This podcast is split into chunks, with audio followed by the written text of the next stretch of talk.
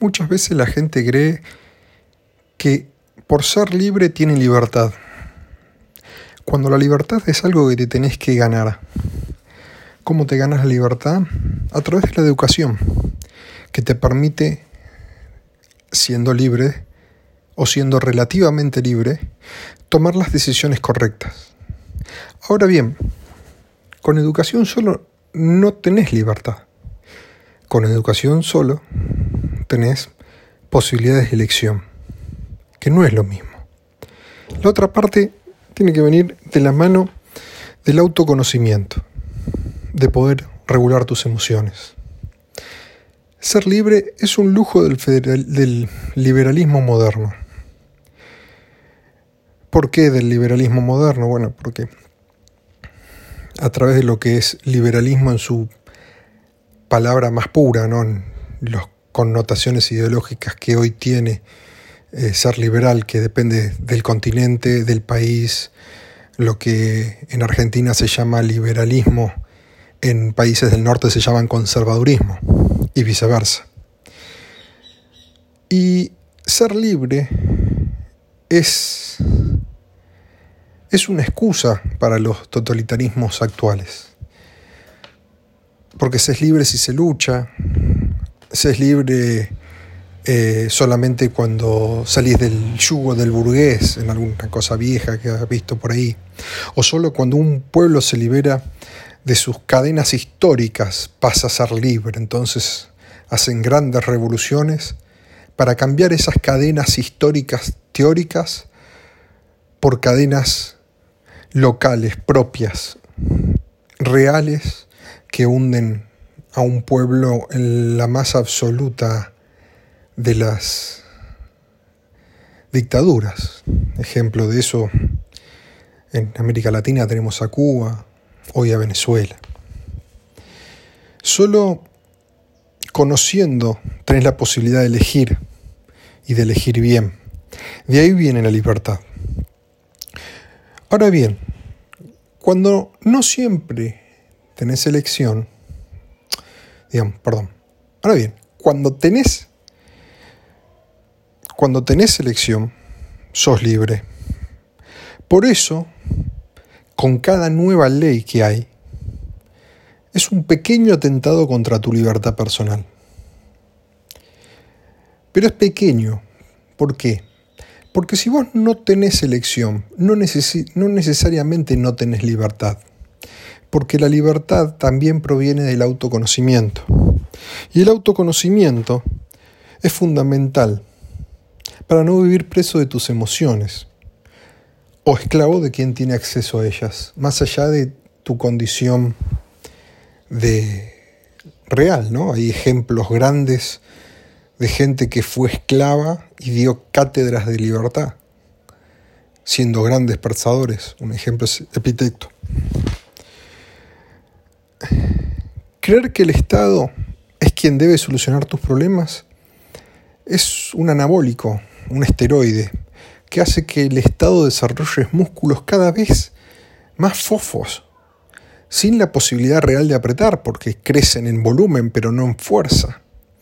¿Y qué sucede después? ¿Qué es lo que vemos siempre nosotros?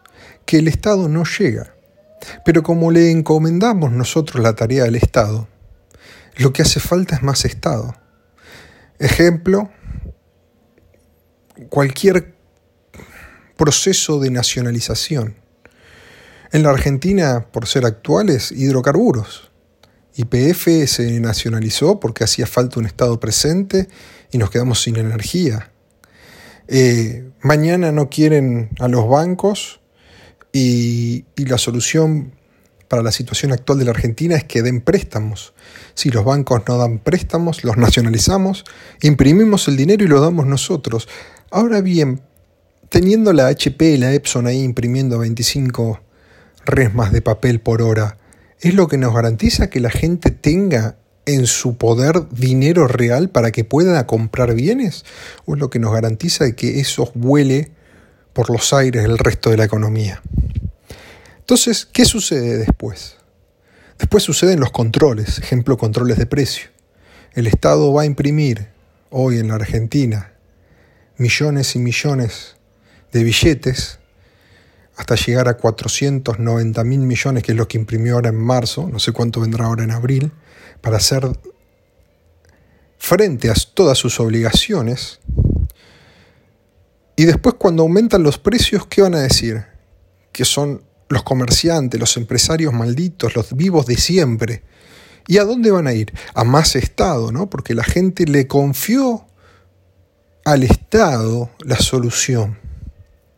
Y como le confió el Estado la solución, el Estado va a seguir sobreactuando y generando, ah, sí, te vamos a inundar de billetes. Y el ejemplo más paupérrimo de esto es las colas en Venezuela, donde la gente iba con valijas de plata para comprar pan.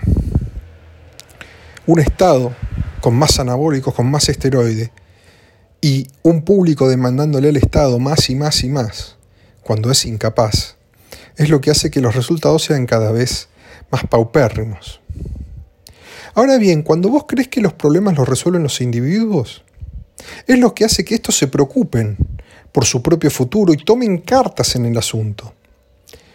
Y puedan avanzar a pesar del Estado, avanzar a pesar de la crisis, avanzar a pesar del virus, avanzar para adelante agachando la cabeza, apretando los dientes, tirando el futuro de su familia en sus hombros.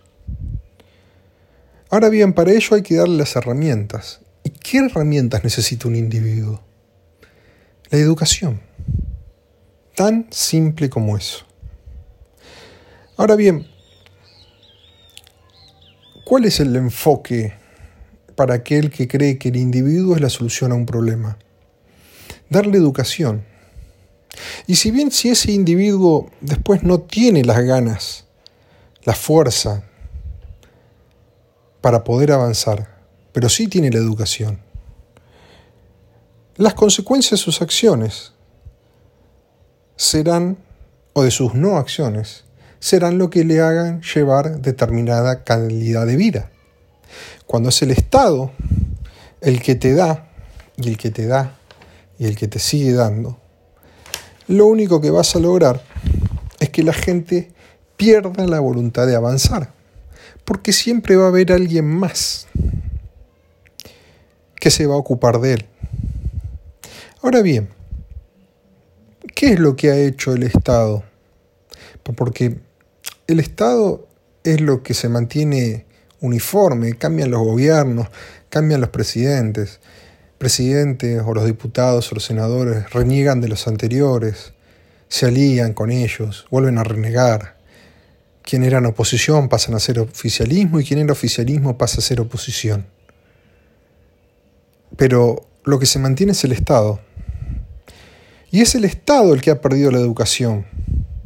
Y por ende hemos perdido la confianza en el vecino, en el otro. Con lo cual hoy el reemplazo debe ser siempre el Estado.